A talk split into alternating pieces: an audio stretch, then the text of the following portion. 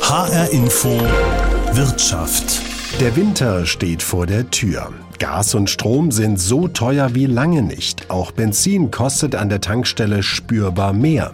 Und einige sagen, das sei erst der Anfang. Die Preisspirale drehe sich weiter nach oben. Steigende Energiekosten belasten nicht nur uns Verbraucher, für immer mehr Unternehmen werden sie zu einem ernsthaften Problem. Denn die Strompreise sind hierzulande so hoch wie in keinem anderen Land in Europa. Mich interessiert, was von dieser Entwicklung ist politisch gewollt? Wo stehen wir beim Umbau hin zu klimafreundlichen Energieträgern und wie können Mieter und Hausbesitzer Energie einsparen? H-Info Wirtschaft mit Alexander Schmidt. Beim Heizen müssen sich viele Bundesbürger in diesem Winter auf höhere Kosten einstellen, sagt Lundquist Neubauer vom Vergleichsportal Verivox. Es ist davon auszugehen, dass Heizen im Winter jetzt noch teurer wird. Wir haben im Jahresvergleich schon einen extrem außergewöhnlichen Anstieg bei den Heizkosten. Also beim Gas sind die Kosten im Jahresvergleich um 28 Prozent gestiegen, beim Heizöl sogar um 87 Prozent, also fast verdoppelt. Jede zweite Wohnung in Deutschland wird mit Gas beheizt, jede vierte mit Öl. Das heißt, rund drei Viertel aller Heizungen hierzulande sind auf fossile Brennstoffe angewiesen. Alexander Steinfeld von der gemeinnützigen Beratungsgesellschaft CO2 Online kann die enormen Preissprünge bestätigen. Für einen durchschnittlichen Haushalt haben wir berechnet, dass bei Heizöl 275 Euro mehr bezahlt werden muss und bei Erdgas 90 Euro. Also es sind Steigerungen bei Heizöl von bis zu 44 Prozent, die wir errechnet haben. Weniger stark gestiegen sind die Kosten für all die, die mit Fernwärme, Wärmepumpen und Holzpellets heizen. Hier liegen die Aufschläge noch im einstelligen Bereich. Wer jetzt glaubt, das sei alles auf die globalen Energiemärkte und die Spekulation an den Börsen zurückzuführen, verkennt, wie groß der Einfluss des Staates ist. Lundquist Neubauer von Verivox. Beim Strom ist es wirklich extrem. Da sind wir in Deutschland quasi Spitzenreiter bei der Abgabenlast. Also über 50 Prozent sind da äh, Staatsanteil äh, am Strompreis und dann kommen nochmal die Netzentgelte dazu. Also da ist wirklich nur ein kleiner Spielraum, den die Versorger selbst äh, beeinflussen können. Beim Gas ist das schon etwas mehr, also die Hälfte ungefähr, die der Versorger da selbst beeinflussen kann und über geschickten Einkauf dann quasi den Preis beeinflussen kann. Der Staat ist also bei Gas, Heizöl, Benzin und Diesel stets mit dabei und hält die Hand auf etwa über die EEG-Umlage, mit der der Ausbau der erneuerbaren Energien finanziert wird. Oder seit Jahresbeginn über die CO2-Abgabe, die alle, die fossile Brennstoffe nutzen, bezahlen müssen. Tendenz in den kommenden Jahren steigend. Das bekommen auch all die Menschen zu spüren, die wegen der Corona-Pandemie zu Hause arbeiten im Homeoffice. Alexander Steinfeld von CO2 Online. Wir haben in diesem Jahr das uns auch nochmal ganz speziell angeschaut und wir haben gesehen, bei einigen Haushalten hat sich das schon gezeigt, dass der Verbrauch gestiegen ist. Aber im Durchschnitt macht es nicht diesen großen Unterschied. Auch Lundquist Neubauer vom Vergleichsportal Verivox hat mit seinem Team den Anteil von Homeoffice am Heizen berechnet und kommt zu folgender Einschätzung. Wenn man von 120 Arbeitstagen ausgeht, die man jetzt tatsächlich so eine ganze Heizsaison im Homeoffice verbringt, dann steigt der Heizbedarf um ungefähr 4 Prozent. Also das macht dann bei einer Musterfamilie im Gasverbrauch von 20.000 Kilowattstunden so um die 50, 60 Euro im Jahr an Mehrkosten aus. Höhere Heizpreise, steigende Abgaben, mehr Zeit im Homeoffice, da werden viele Bundesbürger darüber nachdenken, von der alten Öl- oder Gasheizung auf eine günstigere und klimafreundlichere Alternative umzusteigen. In der Hoffnung, sie sparen langfristig Geld. Alexander Steinfeld von der gemeinnützigen Beratungsgesellschaft CO2 Online sagt, diese Hoffnung sei begründet. Es lasse sich einiges einsparen, aber nur mit professioneller Unterstützung. Da empfehlen wir einen Energieberater, eine Energieberaterin dazu zu holen, um sich das gesamte System des Gebäudes anzuschauen.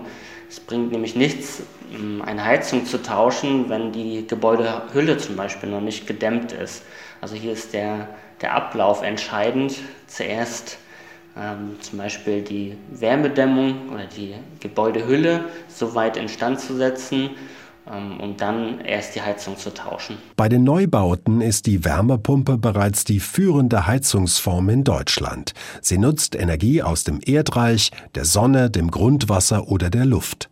Und der Druck auf die Eigentümer steigt, denn ab 2026 dürfen nach dem Klimaschutzgesetz keine neuen Ölheizungen und andere fossil betriebene Heizungsanlagen mehr neu installiert werden. Und die alten Anlagen werden wegen der steigenden Abgaben immer teurer. Wir sind uns ziemlich sicher, dass die Heizkosten auch weiterhin steigen werden. Äh, gerade für Heizöl und Erdgas auch, weil der CO2-Preis auch weiter steigen wird.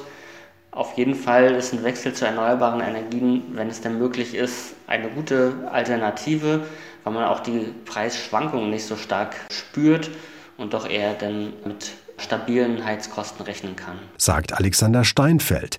Mit tendenziell höheren Heizkosten rechnet auch Lundquist Neubauer von Verivox. Wir haben ja einerseits gerade die extrem hohen Großhandelspreise, die, die wirklich außergewöhnlich hoch sind. Da erwarte ich schon, dass sich das dann mittelfristig auch wieder beruhigen wird, wenn äh, entweder die Nachfrage nach Gas äh, und Öl nicht mehr so stark ist, also der weltwirtschaftliche Aufschwung so ein bisschen vielleicht gebremst wird und andererseits ähm, dann das Angebot auch mehr ist, die Gasspeicher wieder mehr gefüllt sind. Also da erwarte ich schon eine Beruhigung. Auf der anderen Seite haben wir aber den äh, CO2-Preis, den nationalen, der ja jede Tonne CO2 mit 25 Euro besteuert. Der steigt bis zum Jahr 2025 auch noch an, also der verdoppelt sich nochmal. Also insofern wird das Heizen in Deutschland perspektivisch schon eher teurer werden. H-Info Wirtschaft, der Energieschock. Ist Heizen bald unbezahlbar? Ist unser Thema. Die Energiepreise sind in den vergangenen Monaten drastisch gestiegen und meine Gesprächspartner erwarten auch keine Entspannung. Im Gegenteil. Das hat viele Gründe. Darüber rede ich jetzt mit Claudia Kempfert. Sie leitet die Abteilung Energie, Verkehr und Umwelt am Deutschen Institut für Wirtschaftsforschung und ist Professorin an der Uni Lüneburg. Die Kosten für Energie steigen und steigen. Wie viel darf davon ist aktuell politisch gewollt? Im Moment ist es so, dass die Preise für fossile Energie steigen und steigen. Das sind Nachholeffekte auf den Weltmärkten, sowohl bei Öl als auch bei Kohle, aber vor allen Dingen bei Erdgas hat es einerseits Marktgründe, aber andererseits auch machtpolitische Gründe durch äh, Russlands und das Verhalten Russlands. Und insofern ist das etwas, was wir in Deutschland ja wollen. Wir wollen ja, dass der Markt äh, regiert und äh, nicht der Staat. Und deshalb muss man auch sagen, sind eben solche fossilen Energiepreissprünge immer wieder möglich. Und die beste Antwort darauf ist die Energiewende mit mehr Energie sparen und dem Ausbau der erneuerbaren Energien. Und umgekehrt, wir zahlen im Moment eben auch die Quittung dafür, für eine verschleppte Energiewende, sodass wir ja immer noch abhängig sind eben von solchen fossilen Energien. Wir alle zahlen ja beim Strom die sogenannte EEG-Umlage, um den Ausbau der erneuerbaren Energien zu finanzieren. Wir zahlen bei Benzin, Gas oder Heizöl die CO2-Abgabe und wir zahlen noch diverse Steuern. In Deutschland ist dieses System erstens politisch den Menschen noch vermittelbar und zweitens ökonomisch denn sinnvoll? Na, die EEG-Umlage wird sinken äh, durch die CO2-Preissteigerung, die wir im europäischen Emissionsrechtehandel sehen. Also das ist eine gute Nachricht und man kann auch überlegen, und das tun ja auch jetzt aktuell die Politiker, inwieweit man den Strompreis noch weiter absenkt, beispielsweise auch durch eine Senkung der Stromsteuer. Aber grundsätzlich ist es so, dass erneuerbare Energien billiger sind als konventionelle. Und wenn das beim Verbraucher ankommen würde, könnten auch die Strompreise deutlich niedriger sein. Beim Benzin ist es so, äh, in der Tat, da steigen jetzt die CO2-Preise politisch äh, gewollt. Der Ölpreis ist auch recht hoch. Und hier muss es ja darum gehen, dass wir weggehen, auch vom Benzin- und fossilen Verbrennungsmotor hin zu mehr Elektromobilität, Bahnverkehr, Schienenverkehr, Schienenverkehr. Und das muss man auch finanziell unterstützen durch den Ausbau der Ladeinfrastruktur und die Stärkung des Schienenverkehrs, sodass das Zeichen eindeutig sein muss, weg von fossiler Energie hin eben zu anderen Energien. Beispiel Gas im vergangenen Jahr hat eine Megawattstunde im Großhandel kaum mehr als 5 Euro gekostet. Jetzt sind wir bei 70 bis 80 Euro. Als Begründung werden ja stets die USA, Asien und Russland genannt. Sie haben es bereits angedeutet. Können Sie uns dieses komplizierte Geflecht möglichst mit einfachen Worten erklären? Ja, der Gasmarkt, beim Gasmarkt ist es insbesondere so, dass wir da Nachholeffekte haben, ähnlich wie bei anderen Energiemärkten auch. Durch die Corona-Pandemie war viel lahmgelegt, jetzt steigt die Nachfrage wieder. Das äh, treibt den Gaspreis, aber beim Gaspreis kommt erschwerend hinzu, dass wir hier sehr stark abhängig sind von russischen Gaslieferungen. Russland betreibt auch eine machtpolitische Komponente, machtstrategische Komponente, indem es eben deutlich macht oder auch Druck ausüben will auf eine schnelle Genehmigung auf Nord Stream 2, indem es selber andeutet und sagt, wir könnten ja mehr Gas liefern, wenn Nord Stream 2 endlich äh, fertig wäre, aber nicht gleichzeitig mehr Gas liefern. Also entweder will Russland nicht oder kann nicht mehr Gas liefern. Beides ist beunruhigend. Aber wir haben in Deutschland eine sehr stark auf fossiles Erdgas ausgerichtete Politik und zahlen jetzt eben diese Quittung. Wir warnen davor, vor über zehn Jahren haben wir das schon getan, dass wir uns nicht zu sehr abhängig machen von den russischen Gaslieferungen und besser auf Energiesparen und erneuerbare Energien setzen. Das haben wir in der Vergangenheit nicht genug getan. Jetzt müssen wir die Quittung dafür bezahlen. Einmal angenommen, der Gaspreis steigt im Winter beziehungsweise in den kommenden Monaten weiter an, droht mittelständischen Chemie-, Metall- oder Papierherstellern, die einen hohen Energieverbrauch haben, dann möglicherweise das aus. Es ist ja schon von ersten Insolvenzen die Rede.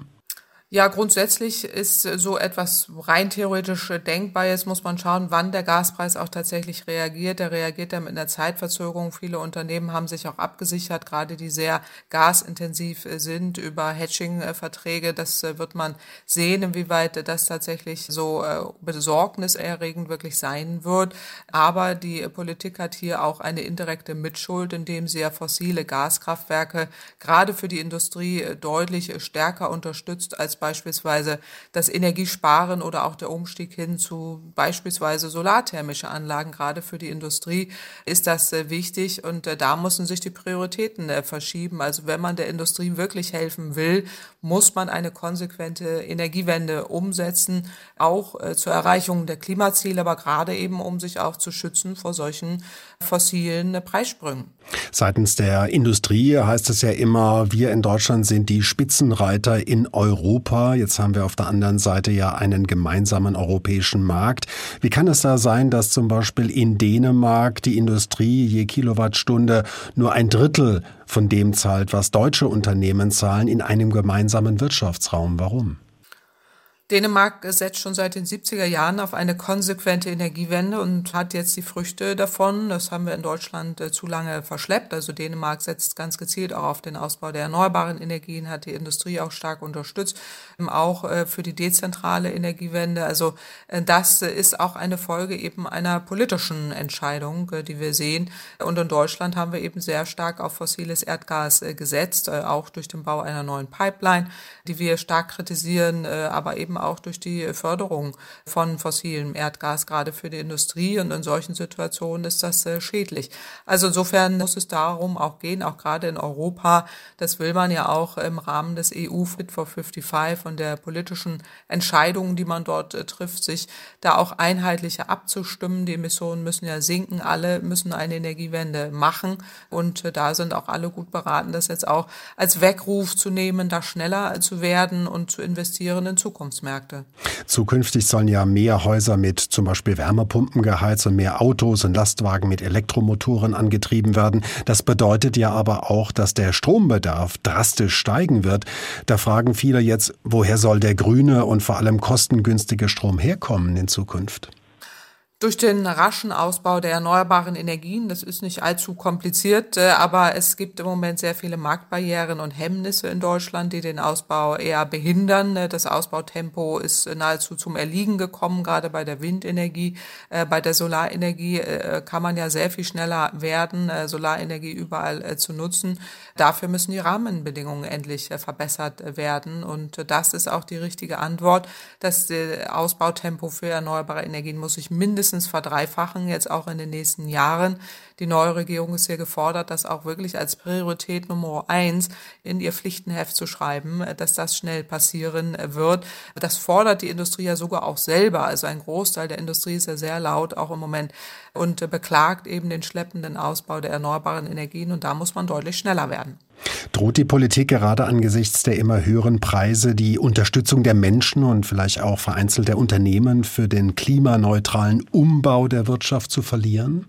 Das sehe ich ehrlich gesagt nicht, wenn man auch endlich mal erklärt, dass die derzeitigen Preissprünge den fossilen Energien äh, zugeschrieben werden müssen. Fossile Energie wird immer teurer. Erneuerbare Energien werden immer billiger, die werden aber widersinnigerweise ausgebremst. Und die Antwort eben, sich zu schützen vor solchen fossilen Preissprüngen, ist ja gerade, dass man alles tut, um Energie einzusparen und äh, mehr erneuerbare Energien äh, zu haben. Das muss man erläutern und auch wirklich äh, deutlich machen, dass nicht da schnelle Antworten von Populisten kommen und diese Weltmarkt-Fossilenergiepreissteigerung jetzt der Energiewende zurechnen. Das Gegenteil ist richtig. Die die Energiewende ist gerade, sich von eben solchen fossilen Energien zu verabschieden. Und das muss man erläutern. Da bin ich ziemlich sicher, sind auch alle dafür, wenn sie verstehen, dass sie davon nur profitieren können. Höhere Preise sind nicht gleich höhere Preise. Fossile und klimafreundliche Energieträger müssen in der Diskussion auseinandergehalten werden, fordert Claudia Kempfert. Sie leitet die Abteilung Energie, Verkehr und Umwelt am Deutschen Institut für Wirtschaftsforschung und ist Professorin an der Uni Lüneburg. HR Info Wirtschaft ein Teil der höheren Energiekosten ist politisch gewollt. Die EU-Kommission hat im Juli in ihrem Fit for 55-Paket zwölf Gesetze vorgeschlagen, um den Ausstoß klimaschädlicher Treibhausgase wie vereinbart bis 2030 um mehr als die Hälfte im Vergleich zu 1990 zu senken. Dafür soll der Verbrauch fossiler Brennstoffe immer teurer werden. Der Plan ist ehrgeizig, fordert den Menschen und Unternehmen gerade in der Übergangsphase finanziell einiges ab. Deshalb gerät das Energiesparen wieder mehr in den Vordergrund. Neue digitale Techniken können dabei behilflich sein.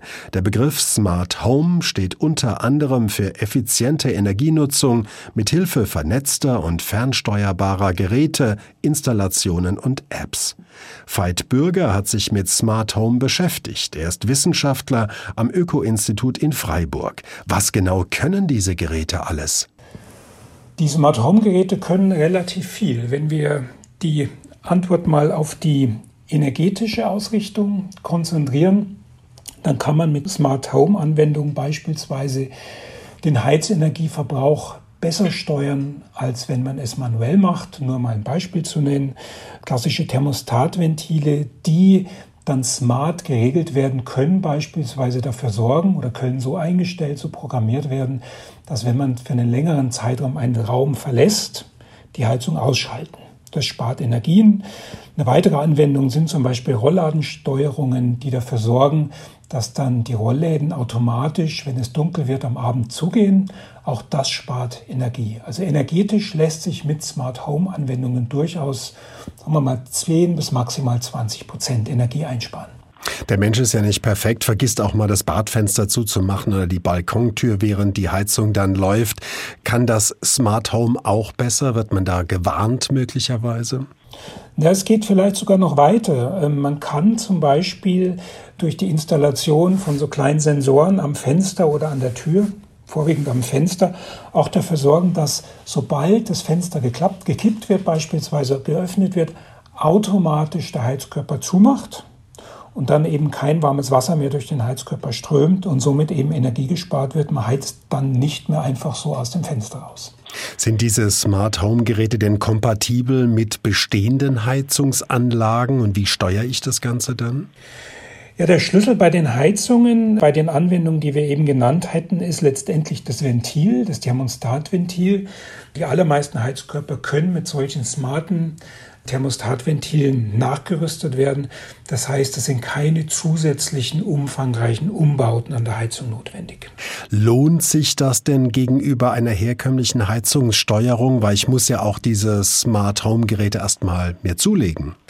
Normalerweise lohnt sich das. Ähm, die halten ja auch relativ lang und bei einer Einsparung von, sagen wir mal, 10 Prozent lohnt sich das auf jeden Fall unter dem Strich. Aber natürlich, wenn man ein Haushalt ist, der ohnehin schon darauf achtet, dass man beispielsweise die Heizkörper schließt, also die Heizung ausmacht, wenn man den Raum verlässt, am Abend beispielsweise die Heizkörper runterdreht oder beim Lüften eben auch die Heizkörper runterdreht, dann hat man natürlich keine oder zumindest nicht sehr viele zusätzliche Einsparungen und dann lohnt sich es natürlich dann auch finanziell nicht. Rund die Hälfte der Heizungen in Deutschland wird mit Gas betrieben, ein Viertel mit Öl, das heißt über drei Viertel sind noch fossil. Die Anlagen laufen im Schnitt ja 20 bis 30 Jahre. Wird sich der politisch gewollte Umstieg zu klimaschonenden Alternativen also nicht ganz so schnell bewältigen lassen in der Praxis? Naja, da ist die Politik gefragt. Und da ist gerade, Sie sprachen ja schon an, die Heizanlagen laufen relativ lang. Wenn wir die ambitionierten Klimaziele 2045 Klimaneutralität im Blick nehmen, dann ist die kommende Bundesregierung letztendlich am Zug. Das ist die, im Endeffekt eine der entscheidenden oder wenn nicht sogar die entscheidende Legislaturperiode, um die Weichen zu stellen in Richtung einer wirklichen Wärmewende. Und aus meiner Sicht ist zum Beispiel da ein ganz zentrales Instrument dafür zu sorgen, dass beim Austausch einer Heizölheizung oder einer Gasheizung nicht wieder einfach Erdgas oder Heizöl eingesetzt wird, sondern dass eben verstärkt auf erneuerbare Wärmeenergien umgestellt wird. Alle Häuslerbauer wissen ja, es gibt ja diverse Förderinstrumente und auch Banken und die KfW. Reichen die aus oder könnte das Angebot besser sein? Wie ist da Ihre Einschätzung? Die Bundesregierung hat jetzt gerade in den, in den letzten Monaten und in den letzten beiden Jahren im Bereich der Förderung wirklich nachgelegt. Also wir haben inzwischen Förderprogramme, die wirklich, ich würde mal sagen, üppig sind. Also wenn ich heute beispielsweise einen Ölkessel zugunsten einer Wärmepumpe austausche, bekomme ich fast die Hälfte der Investitionskosten gefördert. Also die Förderung ist gut. Die Frage ist eben, ob die Förderung insgesamt ausreicht, weil es gibt eine ganze Reihe von Haushalten, eine ganze Reihe von Gebäudeeigentümern, die gar nicht wirklich ein Interesse daran haben, umzusteigen auf erneuerbare Energien, die es vielleicht gar nicht interessiert oder es gibt da eben auch Ängste beispielsweise, man vertraut den neuen Technologien noch nicht. Deswegen ist schon die Frage, ob Förderung alleine ausreicht, den doch sehr deutlichen Umstieg von den fossilen Heizenergien hin zu mehr Erneuerbaren so zügig hinzubekommen, wie wir es angesichts der Ziele bräuchten. Was fehlt Ihres Erachtens für einen schnelleren Umstieg? Aus meiner Sicht sind zwei Dinge notwendig. Ich glaube, die Politik muss dafür sorgen, dass immer dann, wenn ohnehin ein Heizungsaustausch ansteht, dass dann letztendlich in Form einer Verpflichtung quasi es verboten wird, wirklich wieder fossile Heizenergien einzusetzen. Das heißt, man muss eben die Sanierungsanlässe nutzen, wirklich den Umstieg zu beschleunigen. Und gleichzeitig muss man natürlich jeden, den dann so eine Art von Verbot betrifft, in die Lage versetzen, in die finanzielle Lage versetzen, dass er dann eben auch auf die erneuerbaren Energien umsteigen kann. Und da ist die Förderung wirklich das zentrale Element. Die Gebäude in Deutschland sind ja für rund ein Viertel der Treibhausgasemissionen verantwortlich. Das Klimaschutzgesetz des Bundes schreibt vor, dass in den nächsten neun Jahren dieser Ausstoß um fast die Hälfte runter muss. Ist das denn überhaupt zu schaffen? Das ist dann zu schaffen, wenn man wirklich sofort damit anfängt. Weil der Gebäudebereich, der Gebäudesektor ist halt ein sehr träger Sektor. Sie sprachen vorhin schon an, eine Heizungsanlage läuft in der Regel 20 bis 25 Jahre. Das heißt, jede Heizung, die heute, wenn sie kaputt geht, wieder zugunsten einer fossilen Heizung, also eines Gas- oder Heizölkessels ausgetauscht wird, das bestimmt letztendlich dann auch Emissionen für die nächsten 25 Jahre. Und das Gleiche gilt natürlich dann auch für die Dämmung der Dächer, die Dämmung der Außenwände, neue Fenster. Das sind oft Maßnahmen mit einer Lebensdauer von 30, 40, manchmal 50 Jahren. Das heißt, man muss eben angesichts der Trägheit des Sektors dafür sorgen, dass heute wirklich jede Investition möglichst schon zielkompatibel ist. Das heißt, jede Investition in das Gebäude müsste eigentlich abgeprüft werden, ob sie konform geht mit den langfristigen Notwendigkeiten, mit den langfristigen Zielen oder eben nicht. Bei der energetischen Sanierung von bestehenden Häusern wollen die Besitzer ja wissen, lohnt sich das, beziehungsweise wann wird es sich lohnen, wenn ich jetzt zehn oder hunderttausende Euro investiere? Gibt es da eine Faustformel? Die gibt es leider nicht und es ist natürlich eine sehr, sehr schwierige Frage, weil der Gebäudeeigentümer einige der Parameter, die er braucht, um genau diese Frage zu beantworten, heute leider so nicht kennt. Das erkennt natürlich die Investitionskosten, die notwendig wären, zum Beispiel für eine Wärmepumpe. Was er aber nicht weiß, ist, wie viel spare ich damit denn eigentlich ein? Weil wir wissen nicht, wie sich die Brennstoffpreise beim Erdgas oder beim Heizöl in den kommenden Jahren entwickeln, sowohl auf den Weltmarkt. Wir wissen aber auch nicht, wie sich CO2-Preise entwickeln werden. Aber wenn man die Ziele, die Klimaschutzziele ernst nimmt, dann ist es relativ sicher, dass diese Preise, insbesondere der CO2-Preis, deutlich steigt. Und dann lohnen sich in der Regel solche Investitionen. Investitionen in eine neue klimaschonende Heizung, in neue digitale Energietechnik kann sich auszahlen, sagt Veit Bürger. Er ist stellvertretender Leiter des Bereichs Energie- und Klimaschutz am Öko-Institut in Freiburg. Der Energieschock, ist Heizen bald unbezahlbar? Ist unser Thema und diese Frage begegnet auch Eva Koch. Sie ist Energieberaterin der Verbraucherzentrale in Kassel. Die meisten Menschen wohnen ja zur Miete, können nicht mal so eben die Heizung austauschen oder das Haus neu dämmen lassen. Wenn die jetzt zu ihr kommen und fragen, wie kann ich sparen? Was antwortet sie? Also ich würde zunächst nach der Wohnsituation fragen und äh, erfahrungsgemäß sind mögliche Hinweise eine Anpassung der Raumtemperaturen an die Bedürfnisse. Also wenn man jetzt beispielsweise an ein Bad denkt, was man hier nur wenige Stunden am Tag nutzt, dann könnte man da die Temperaturen so anpassen, dass das Bad auch nur dann stark beheizt wird, wenn man sich eben auch drin aufhält. Was wird in der Regel von Verbrauchern falsch gemacht? Ja, ein klassischer Fehler ist die Bedienung von Thermostatventilen. Äh, ein Thermostatventil dreht man nicht auf Stufe 5, um es einzuregeln, sondern man dreht es gleich auf die Endtemperatur, die man haben möchte. Ne? Also klassisch wäre das so Stufe 2 bis 3, also nicht komplett auf 5 drehen, weil dann überhitzt der Raum und dann muss man hinterher die Temperatur möglicherweise wieder rauslüften. Und auch beim Thema Lüften werden häufig Fehler gemacht. Da gibt es ja Menschen, die stellen den ganzen Tag das Fenster auf gekippt. Was raten Sie? Das kann man im Sommer machen, eventuell auch noch in der Übergangszeit, aber bei kalten Außentemperaturen ist das nicht zu empfehlen, weil dann zwar frische Luft in den Raum kommt, aber gleichzeitig auch warme Luft nach außen abströmt. Das heißt, das kann zu höheren Heizkosten führen. Empfehlenswert wäre es auf jeden Fall, Stoß zu lüften, also das Fenster ganz zu öffnen, am besten quer lüften, also auf beiden Seiten der Wohnung Fenster oder Türen öffnen nach draußen und dann reicht es schon, wenn man das wenige Minuten macht. Das heißt ja häufig, wenn ihr die Wohnung verlasst, dreht die Heizung runter, doch viele Heizungen reagieren ja eher langsam und verzögert. Rechnet sich das für sechs oder acht Stunden runterzudrehen? Ja, das rechnet sich durchaus. Es hängt vom Dämmstandard ab, also ist das jetzt ein Altbau oder Neubau. Und wir empfehlen, die Temperatur nicht zu stark abzusenken. Also wenn man anwesend ist und hat vielleicht 19 oder 20 Grad, dann sollte man nicht unter 16 Grad gehen, weil es sonst zu lange dauert, bis die Räume wieder aufgeheizt sind. Wenn es jetzt an einem Fenster oder einer Tür zieht im Winter, kann ich ja, zu meinem Mieter gehen und verlangen, das zu beseitigen. Ich kann aber auch was selbst machen. Was zum Beispiel? Ja, man kann äh, durchaus bei älteren Fenstern oder Türen, wo Zugluft entsteht, äh, Dichtungen nachrüsten. Ein Problem ist häufig die Wohnungstür beispielsweise, also Mehrfamilienhaus oder auch die Haustür, weil unten da ein Spalt vorhanden ist. Da gibt es äh, Bürstendichtungen, die man äh, auch als Mieterin oder Mieter nachrüsten kann. Solche Produkte kann man im Baumarkt erhalten. Ist nicht teuer und äh, kann durchaus was sparen, weil gerade durch Zugluft viel Wärme verloren gehen kann.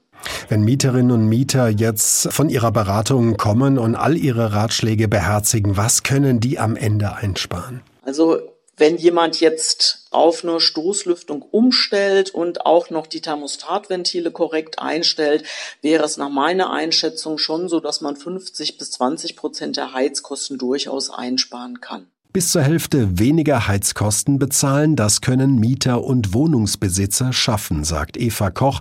Sie ist Energieberaterin der Verbraucherzentrale in Kassel. Viele Haushalte müssen sich auf deutlich höhere Heizkosten in diesem Winter einstellen, vor allem wenn sie mit Gas oder Öl heizen. Als Gründe nennen meine Gesprächspartner den Aufschwung der Weltwirtschaft und den damit verbundenen Energiehunger. Es gibt aber auch eine Reihe von politischen Gründen. Den sogenannten Green Deal in Europa, den Umbau hin zu einer klimaneutralen Wirtschaft, der höhere Steuern und Abgaben vorsieht, um genau diese gigantische Transformation steuern und finanzieren zu können. H-Info Wirtschaft gibt es jede Woche neu als Podcast in der ARD Audiothek. Mein Name ist Alexander Schmidt.